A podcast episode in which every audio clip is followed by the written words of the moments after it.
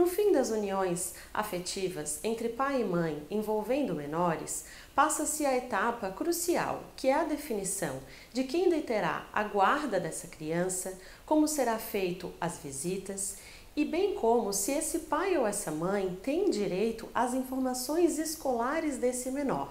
Então, nesse vídeo, eu vou tirar suas dúvidas sobre esse tema.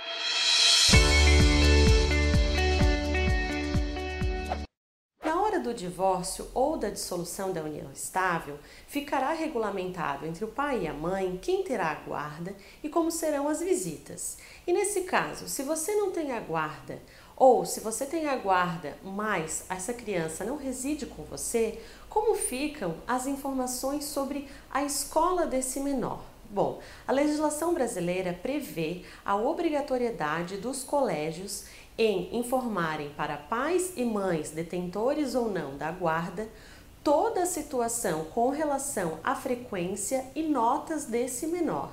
Então, mesmo que você não possua a guarda, você tem direito sim de ir ao estabelecimento de ensino e ter as informações que eu citei sobre o seu filho.